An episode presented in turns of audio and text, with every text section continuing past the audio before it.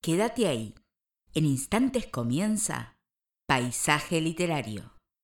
Bienvenidos a un nuevo programa de Paisaje Literario. Nos encontramos en nuestra décima emisión de la decimosegunda temporada 24 de mayo de 2023, en donde vamos a agradecer en primera instancia a Walter Gerardo Greulach, que lo volvimos a tener hoy con creadores de mundos, en este caso con Alejandro Dolina. Bien, bien argenta vino la cosa hoy, porque Alejandro Dolina es un personaje muy especial. Tiene textos que son oníricos, pero cómo atraviesa toda su vida. Hace poquito Ceci había leído algo de él y hablamos de esta cuestión, ¿no? De su programa, de la venganza será terrible. Bueno, muchísimas gracias, Walter por traernos nuevamente al programa Dolina, pero esta vez con creadores. En el segundo bloque vamos a tener una entrevista con un autor con el cual hemos charlado en varias oportunidades, Juan Pedro Martínez Colar Noriega, de Ediciones Russer. En este caso nos va a presentar Hoy es siempre todavía, que tiene que ver con la historia de Antonio Machado, desde su nacimiento todo lo que atravesó la familia, su romance con Leonor, bueno, muchas, muchas cuestiones y los por qué de escribir esto.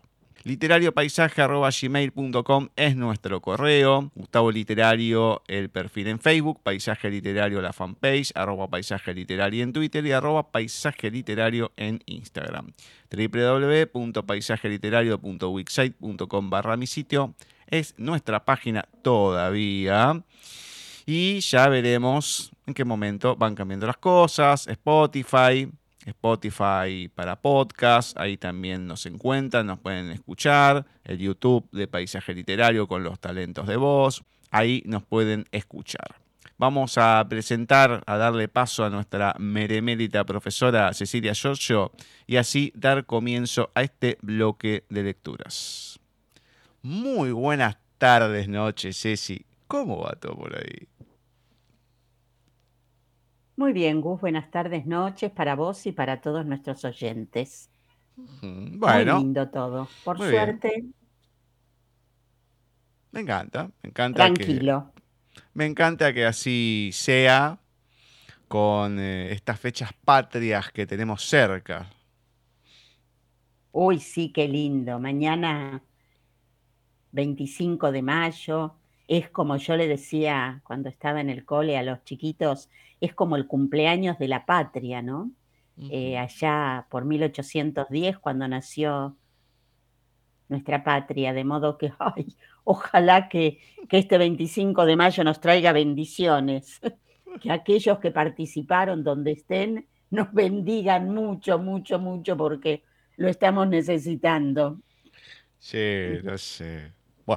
De última, nos conformaremos con algún chocolate caliente, algún pastelito. Uy, qué rico con churros. Sí, sí, pero pasa que acá los churros son una porquería.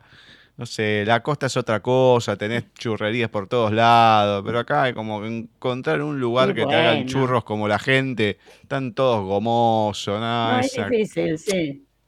La porquería hay que aprender a hacerlos en casa. Ah, bueno, sí, habría que comprarse la máquina y todo. Comprar la maquinita.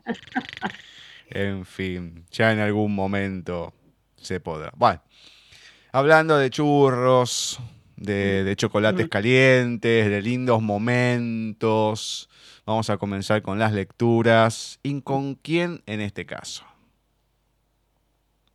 Bueno, en este caso, hoy 24 de mayo, comenzamos con Elena Bowen, ni más ni menos.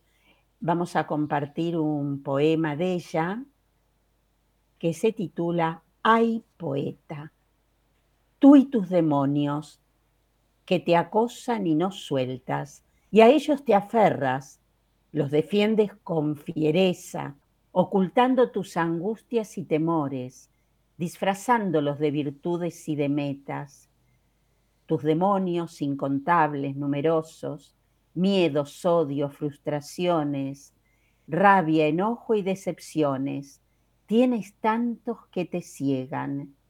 Ay, poeta, si supieras, si entendieras que el amor es tu remedio, el amor, el verdadero, el que cura, el que sana, el que alegra y entusiasma, el que tú con tanto ahínco solo ignoras y rechazas.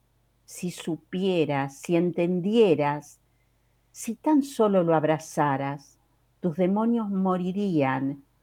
Ay, poeta, tanto amor hay en tu alma, amor que ocultas, que encierras y acorralas tras esa fachada fría y dura que hoy veo en tu mirada.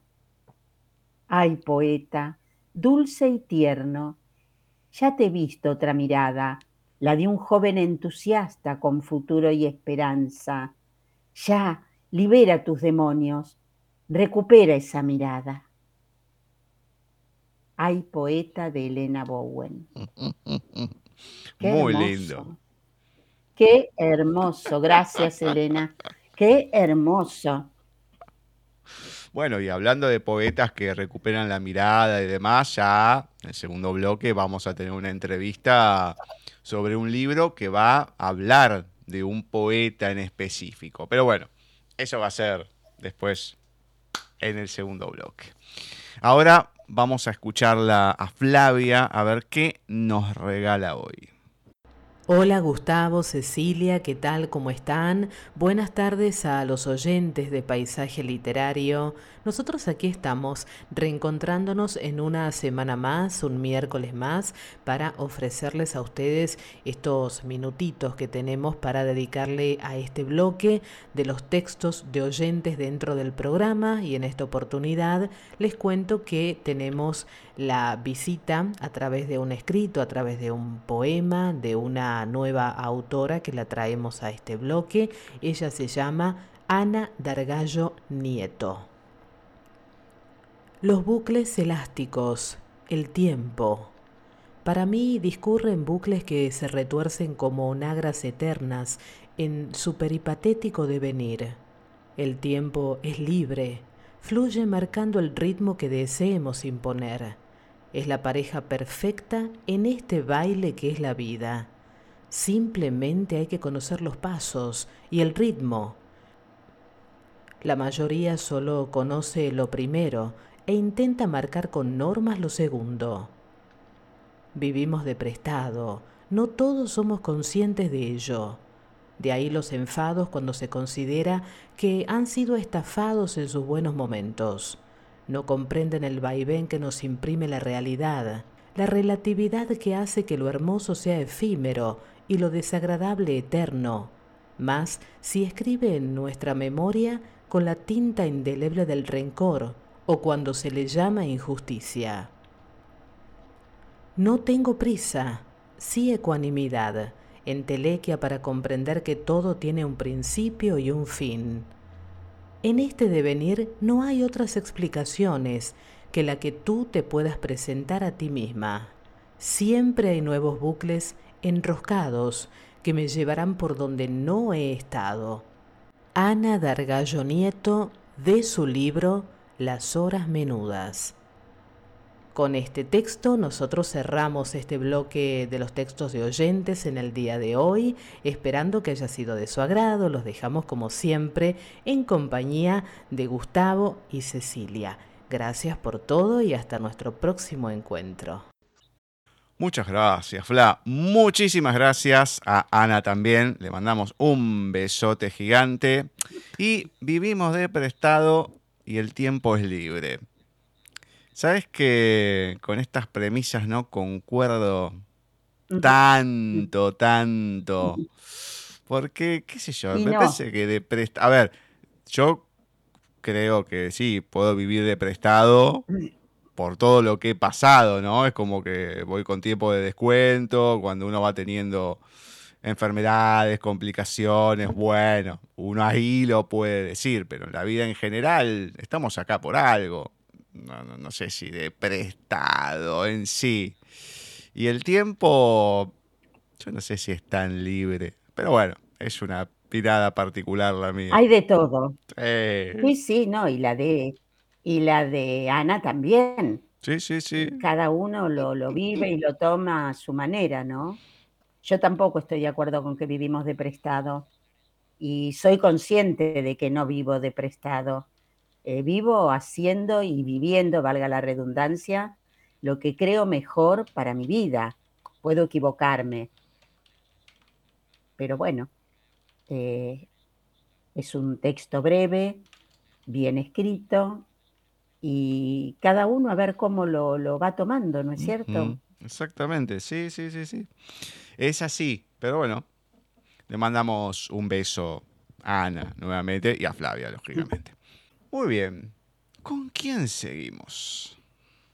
A continuación vamos a leer un texto un poquito más extenso, como comenzamos a hacer los miércoles este año, y hoy vamos a leer un texto de Hugo Correa Márquez, nacido un 24 de mayo de 1926, periodista y escritor chileno de ciencia ficción. Ray Bradbury eh, lo reconoció y permitió que sus obras fueran traducidas al inglés, francés, alemán, portugués y sueco. Y también fueron publicadas en dos revistas clásicas, The Magazine of Fantasy and Science Fiction y Nueva Dimensión. De modo que vamos a comenzar con el texto de Hugo Correa Márquez, que también vale decir que es el único latinoamericano citado en la Enciclopedia de Ciencia Ficción 1, de Hugo Correa Márquez, Alter Ego. Señor, aquí está su alter ego. Tenga la bondad de firmar el comprobante. Demetrio abrió el estuche y retrocedió maravillado. Ahí estaba él, los brazos pegados al cuerpo, en la más completa desnudez e inmovilidad. Si la posición erguida no fuese la menos apropiada para un durmiente, lo habría despertado. Tan naturales parecían el color de su piel, las arrugas que empezaban a esbozarse alrededor de los ojos, los labios delgados y la despejada frente, el pelo liso, peinado cuidadosamente como el de su doble humano. Cogió la caja de control y guiándose por el catálogo, puso en marcha el títere. Caminaba con soltura y naturalidad, sin los movimientos grotescos que caracterizaban a los autómatas del pasado como si poseyese huesos, músculos, nervios y los demás órganos de un ser natural. Demetrio lo hizo practicar los actos elementales, sentarse, vestirse, encender un cigarrillo, rascarse una oreja.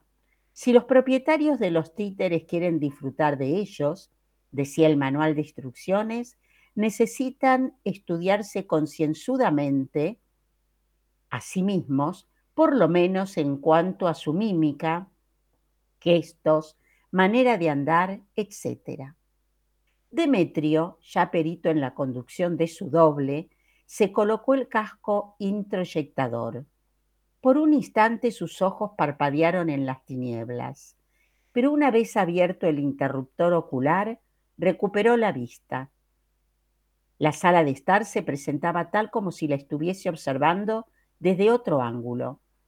¿Qué ocurría? Sencillamente empezaba a ver por los ojos del títere. Alter ego, parado en el centro de la habitación, vuelto hacia la entrada, pestañaba con naturalidad. Los instrumentos movían sus párpados sintéticos cada vez que Demetrio lo hacía. El hombre presionó una tecla y el socia dio media vuelta. Pudo verse a sí mismo en el sillón, cubierta la cabeza con la escafandra, los controles sobre las rodillas. Una vez abierto el canal auditivo, no le cupo duda de que se había trasladado al centro de la pieza.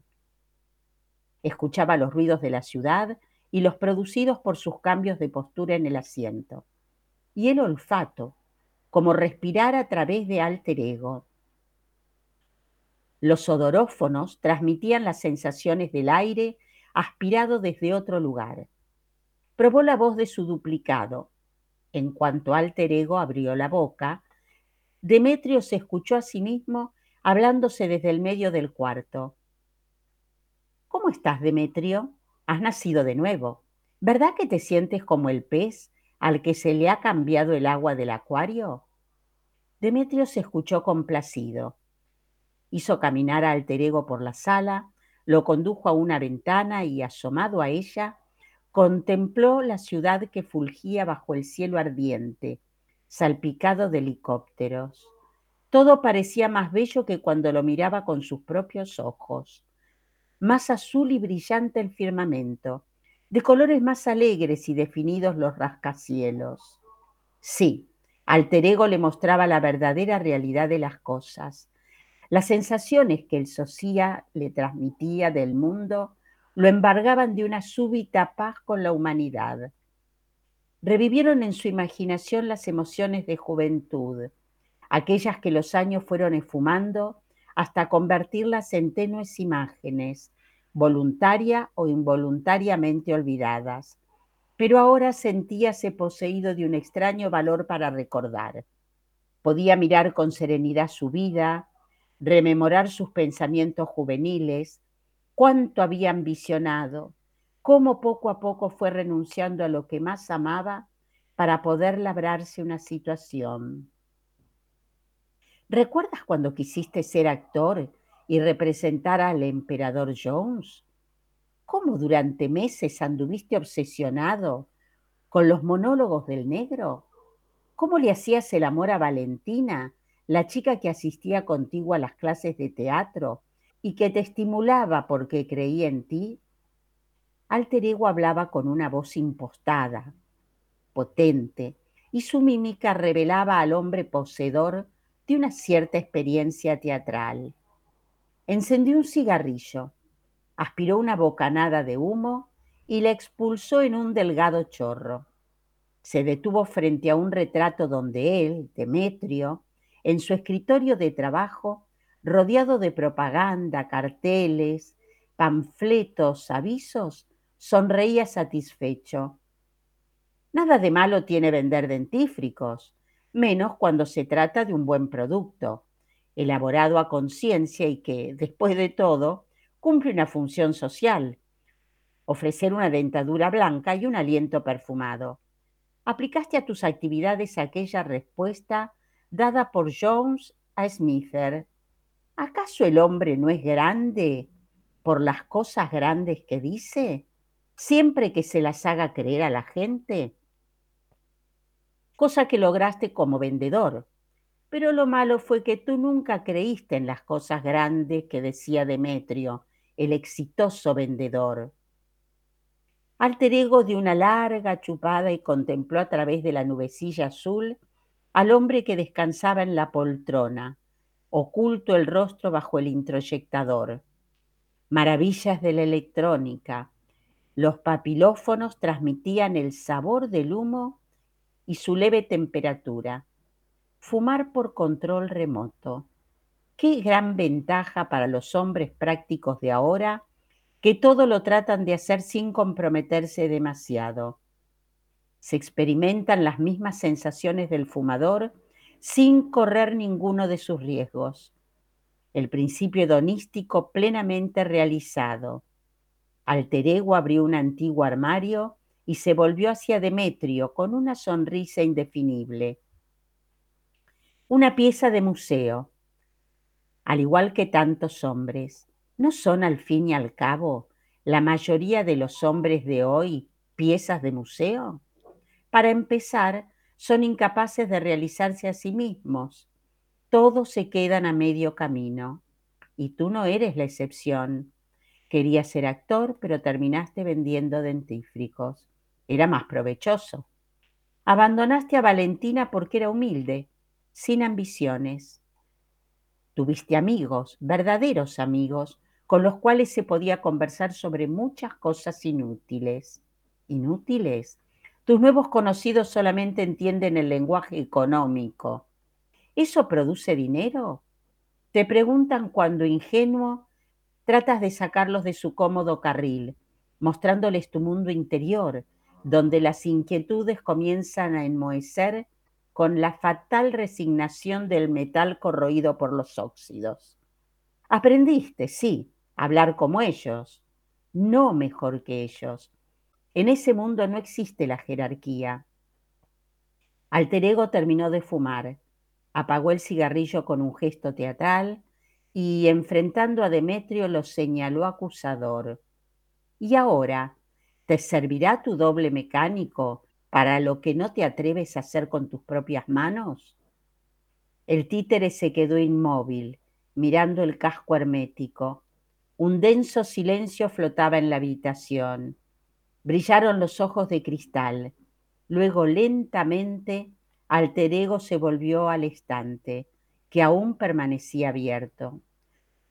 Su mirada se endureció, sacó una pistola, la examinó con aire crítico y avanzando hacia el hombre con curiosa solemnidad, como quien camina por el interior de un templo donde se lleva a cabo la consumación de algún rito, le quitó el seguro al arma. El hombre es el supremo inventor. Ha creado estas armas para matar hombres y a los socias para juzgarse a sí mismo agregó secamente al cabo de una brevísima pausa. El ciclo se ha cerrado. Apuntó cuidadosamente a la inmóvil figura del sillón. Alter ego de Hugo Correa Márquez. Mm. Ay, ay, ay. ¿Cuántas cosas que ya se están dando de eso, eh? Porque el cigarrillo electrónico. Sabés que yo cuando lo leía, exacto, estaba pensando lo mismo. Sí, la, la, toda esta ingeniería nueva que hay. Ah, bueno, eso también, obviamente. Es increíble. Ayer alguien. No, no, no, no. Este... Ayer alguien me preguntaba justo de la inteligencia artificial y todo, tal que es algo distinto a esto, ¿no? Pero.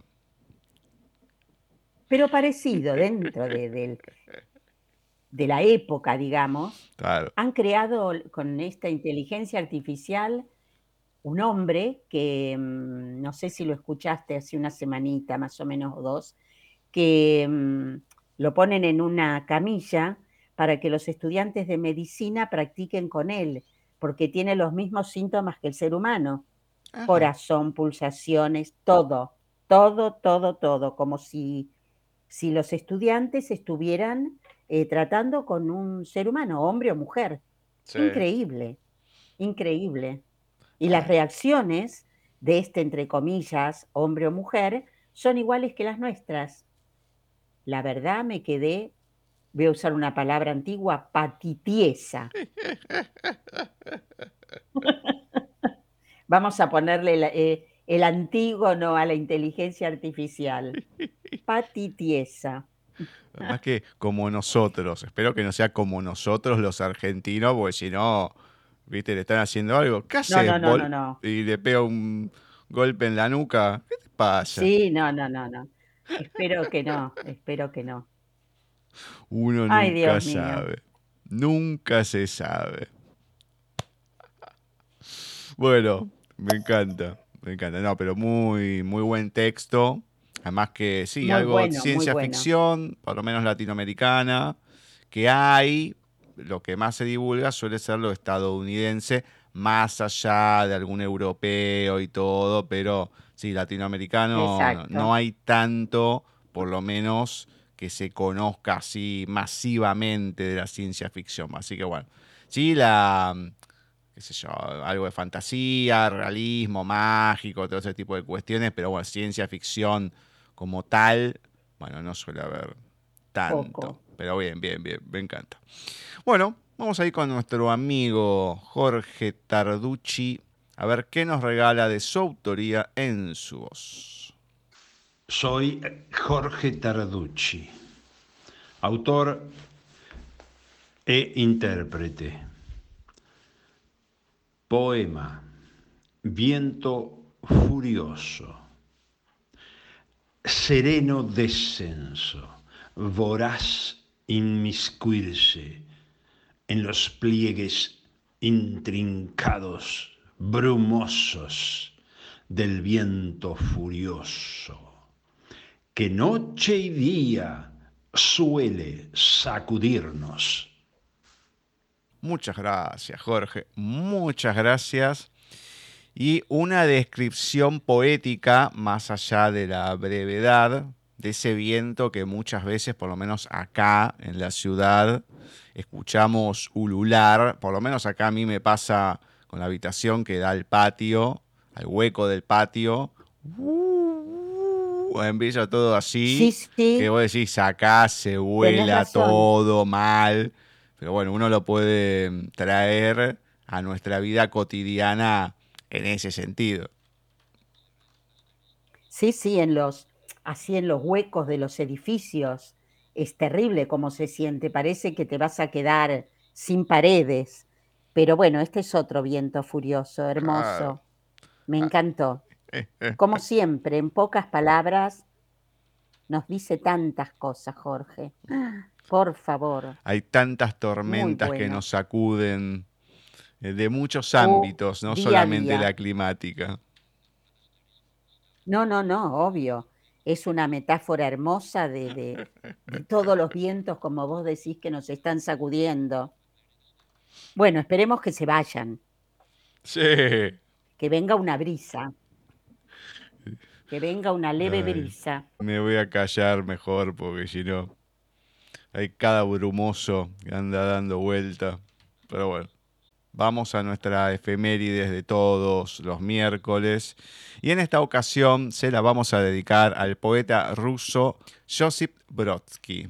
Nacía el 24 de mayo de 1940 y se lo considera el poeta más grande nacido en la época soviética y acaso, con la sola excepción de Pasternak y Atmatova, el más importante en lengua rusa de la segunda mitad del siglo XX.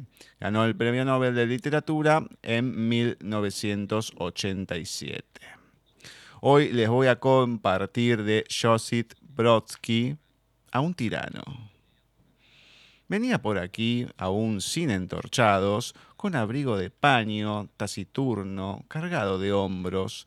Luego, cuando arrestó a los asiduos del café, poniendo fin a la cultura entera, dio la impresión de estar vengándose, no de los clientes, sino del tiempo, por la pobreza, las humillaciones, tanto café, tan malo, el tedio y las batallas, al 21 que perdía siempre. Y el tiempo encajó la venganza. El local está lleno. Ahora carcajadas, discos atronadores, pero antes de sentarse, tiene uno el impulso de mirar en torno, plástico todo, niquelados, nada que guste. Y los pasteles saben a bromuro de vez en cuando, antes del cierre, a la salida del teatro, se da una vuelta por aquí, pero sin pompa. Todos se levantan al verlo entrar, unos por obligación y otros por gusto. Con un gesto cansino de la mano, devuelve su sosiego a la noche. Se toma su café, mejor que entonces, y bien acomodado en el sillón, mordisquea una pasta tan rica que los muertos no gritan, oh, porque no resucitan. A un tirano, Josip Brodsky. Mm.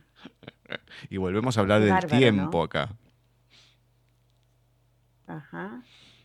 El, tiempo... encajó la venganza. Sí, sí, sí. Qué bárbaro. Antes Ana nos hablaba del tiempo de otra manera. Bueno, y acá, tac, encajó la venganza, claro. ¿Viste? Por más que lo quiso liquidar, eh, por el café, por el tedio, como decía, bueno, se refundó, digamos, el café como diciendo, toma, nos vas a liquidar y todo.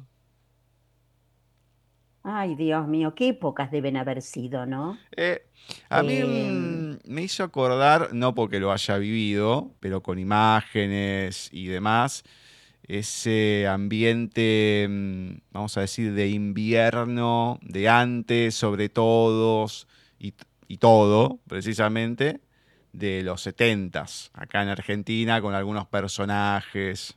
Ah, puede ser. Etcétera, etcétera, etcétera. Me lo imaginaba un poquito de esa manera. Alguno de ellos, sí. Sí, no los nombremos. Y algunos de la actualidad también. Sí, sí, es, es probable. Sí, sí, ¿por qué no? Sí, sí, sí, que no te quepa la menor duda. Eh, Saben cómo.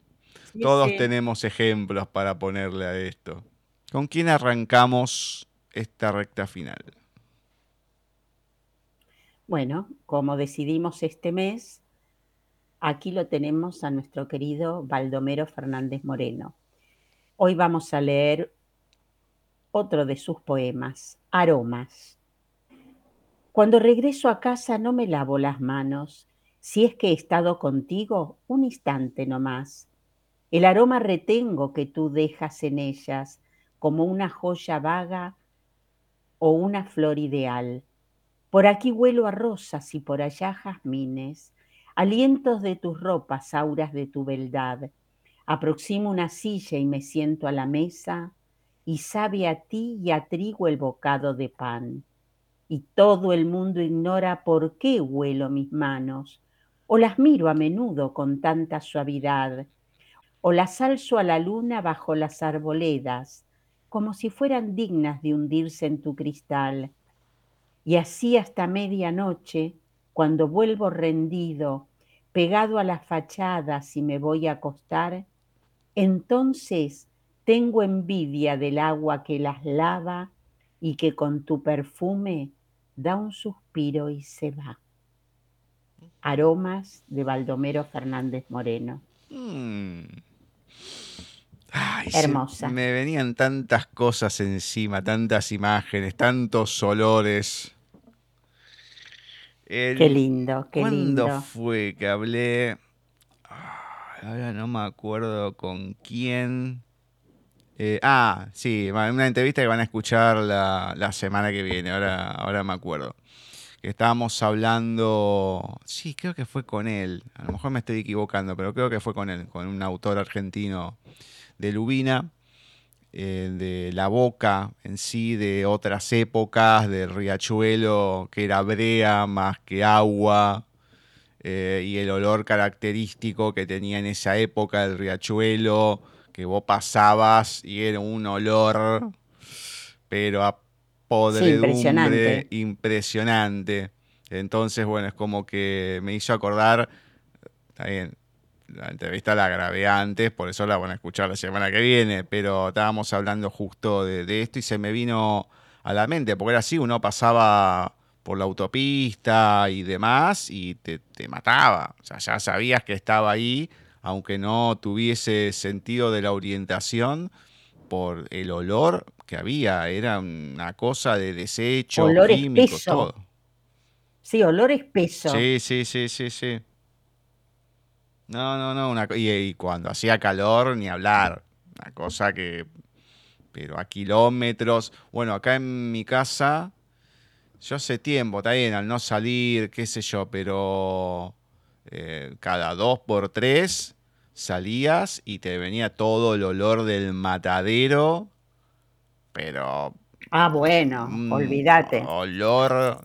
O sea, yo estoy ubicado cerca de mataderos precisamente. Entonces, eh, bueno, ahí está todo el matadero, no el de Echeverría, pero bueno, en la zona. Entonces, claro, era toda esa baranda que te venía y decir, uh, Dios mío, era mejor no pensar en nada en esos momentos. Vamos a ir ahora con nuestra amiga Paula Vicenci en el último audio de la noche. De mi mamá aprendí la mayoría de las formas de ahorro que conozco. Las bolsas de supermercado serán las bolsas de residuos, el envase de shampoo o detergente se da vuelta para aprovechar la última gota y con casi cualquier vegetal es posible preparar buñuelos. Ella los hacía de tallos de remolacha y no porque le gustaran los experimentos culinarios. Es una de las pocas personas que conozco capaz de llevar la cuenta del supermercado en la mente Sabe con exactitud cuánto gastará antes de llegar a la caja. De hecho, solía hacerlo para evitar papelones. Con ella aprendí a separar la ropa en categorías. Una prenda es primero para salir, después para todos los días y por fin para andar en casa. El problema al tener una mamá muy fuerte es que cuesta despegar. ¿Hasta dónde ella y desde dónde yo? ¿Es a mí a quien no le gustan los gatos y quien le teme a los perros? Por años revisé mis creencias, deseos y necesidades, tratando de tamizar, diferenciando lo que era mío de lo que me había transmitido mamá a través de ese cordón que nos mantuvo unidas demasiado tiempo. Entre las enseñanzas más importantes que me brindó está el profundo sentido de la amistad y la aceptación natural de las diferencias. A lo largo de su vida tuvo amistades de distintas costumbres, credo, posición social y preferencias sexuales. Creo que mamá fue una persona valiente.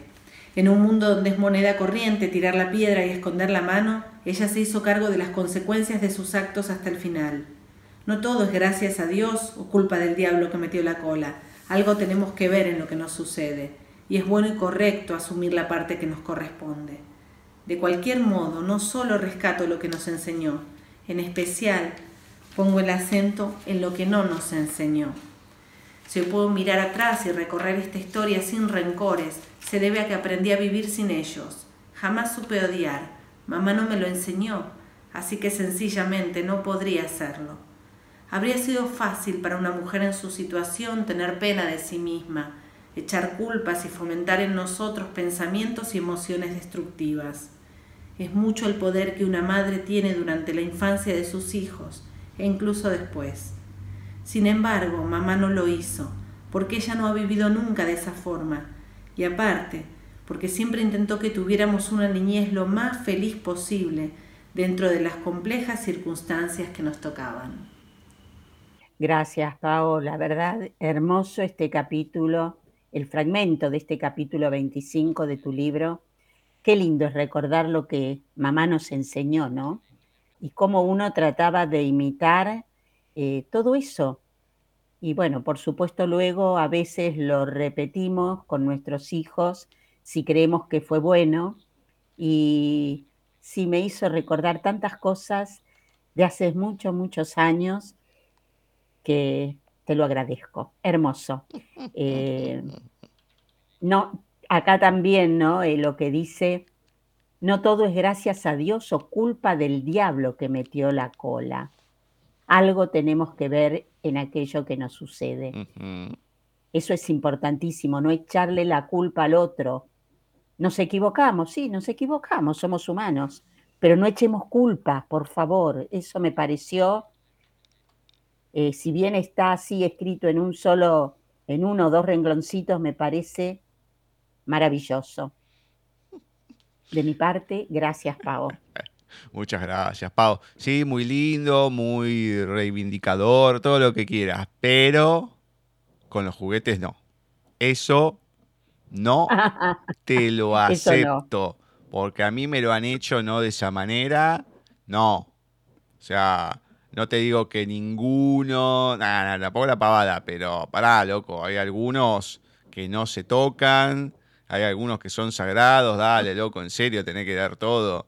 Eh, entiendo que una parte uno ya no lo usa, pero hay algunos que son muy especiales para uno. Loco, consultá. A mí me, ya lo he comentado varias veces, a mí me lo hacía mi vieja y, tenía ganas de acogotarla. Un día entro y la veo sacando un juego, esto ya lo conté. Digo, ¿qué estás haciendo?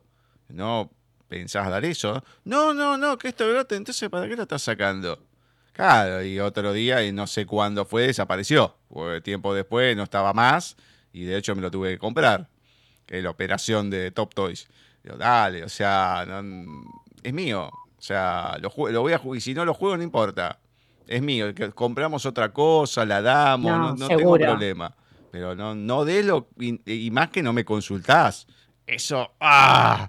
No, eso seguro eso me queda la tranquilidad de que nunca lo hice. Siempre fueron mis hijas las que decidieron regalar eh, lo que ellas querían. Así es que todavía tengo cantidad de juguetes acá en casa, aunque te parezca mentira. Ahora los usan Damián y Maya, pero hay algunos, te cuento en secreto, que todavía quedan guardados en algún lugar en la casa de María Cecilia y eso no se toca. Los Playmobiles de aquellos años no se tocan. No, pero olvídate. Qué lindos recuerdos. No, no, no, olvídate. No, por eso te digo, hay cosas eh, que no. Eh, yo ya no me acuerdo, pero mm, bueno, mi hermano comentaba que en la, en la época, yo no me acuerdo, yo era chico cuando se puso el placar en mi pieza, en un hueco que había, es un placar chico, a mí me queda chico hoy en día, ¿no? Dice, ¿cómo puede ser que antes eh, éramos tres y qué sé yo? Claro, pero mi ropa ahí no estaba, mi ropa estaba en lo de mi vieja y había ciertas cosas que también, sábanas, un montón de cosas. Y yo acá tendría que poner sábana. No, olvídate, no, no entra nada el placar, es muy chiquito. Pero arriba sí están los juegos de mesa y algunas otras eh, cosas. En la época de mis hermanos, en los 70s, coleccionando figuritas y demás, y eran de cartón. Entonces, claro, había algunos que hoy en día salen fortuna. Eh, de Star Wars, de Tarzán, qué sé yo, un montón. Y mi hermano dice, nosotros los teníamos todos, los teníamos llenos. Y decía, Ay, bueno, pero mamá era así, o sea, no había lugar y lo revoleaba, o sea, no que lo daba, lo tiraba. Y vos decís, dale, con lo que costó llenar el álbum y todo, o sea, a mí, que yo recuerde los álbumes, no me los tiró. Los que recuerdo los tengo. Pero bueno, algunas eh, historietas y demás también. Pero también no podés guardar todo, pero tampoco tirar o dar eh, de manera indiscriminada. Va, qué sé yo, uno lo piensa desde el lado de uno, ¿no? De los sentimientos. algunos no les importa, bueno, dan todo, bueno, depende cómo sea cada uno. Yo como Paola no soy precisamente. No, no soy muy desprendido que digamos en ese sentido. Prefiero comprar y dar antes que dar lo mío, aunque esté destruido. No importa, pero es mío. Está bien. Sí, tengo esa, esa partecita. Pero bueno. le mandamos un beso a Pau. Esperamos que en algún momento podamos entrevistarla por esa novela que seguimos esperando. Bien, ¿con quién finalizamos? Bueno, finalizamos como siempre en estos miércoles con nuestra querida Mónica Sena. El texto de hoy se titula Todavía. Tango que me hiciste mal y sin embargo te quiero. Todavía ella tiene la alianza en el dedo. Todavía él no se ha ido. Sus vidas están a punto de cambiar para siempre. Tantos años, tanto amor quedará en el recuerdo. Todavía quedan unos minutos antes de la partida y después todavía está tiempo de hacer algo sin histerias, ni llantos, ni gritos, con la sensualidad del bandoneón y la dulzura del violín. Un tango, el último. Él no puede rechazar la invitación. Durante años han sido socios, pareja en la vida y en el baile. ¿Quién mejor para acompañarla en un tango? ¿Por qué no? se dice él. Si es un placer seguir su ritmo, ¿qué tiene de malo? Un tango, uno más, solo uno y después... La orquesta los pone en alerta. Mientras recorren la pista, los ojos de ella se encuentran con los de él, que la miran duramente. Aún hay heridas frescas. Ella se deja atrapar y tímidamente le rodea el cuello con su brazo izquierdo. Puede sentir los masculinos músculos tensos debajo de su camisa, mientras que su perfume la envuelve en un ritmo de sombras que mezclan la realidad y los recuerdos. Sombras de amor entre sábanas y noche. Él puede adivinar lo que ella piensa y, con un dejo de crueldad, se acerca un poco más hasta cruzar su aliento con el de ella. Siente lo mismo. Tango sensual y traicionero. Las piernas de ella buscan las piernas de él con la misma sed de siempre. Él la sostiene de la cintura aprisionándola contra sí como tantas veces lo ha hecho. Pero esta vez es diferente, aunque no para sus cuerpos, que todavía encajan a la perfección como un rompecabezas, se reconocen y se desean. Manos y pies hablan, un lenguaje que solo ellos conocen. Si lo hicieran de la misma manera las palabras, no te vayas, susurra ella. Todavía no me fui, le contesta él mirándola a los ojos. Bailan como nunca, disfrutan de cada paso, de cada movimiento. Se miran, se tocan, se acarician, comprenden que todavía queda mucho por decirse. Todavía de Mónica Sena. Mm. Muy lindo. ¿eh? Muy abierto el final. Muy abierto. Muy abierto. Me encantó. Me emocionó también, obvio. Obviamente. Por supuesto. Mónica, gracias.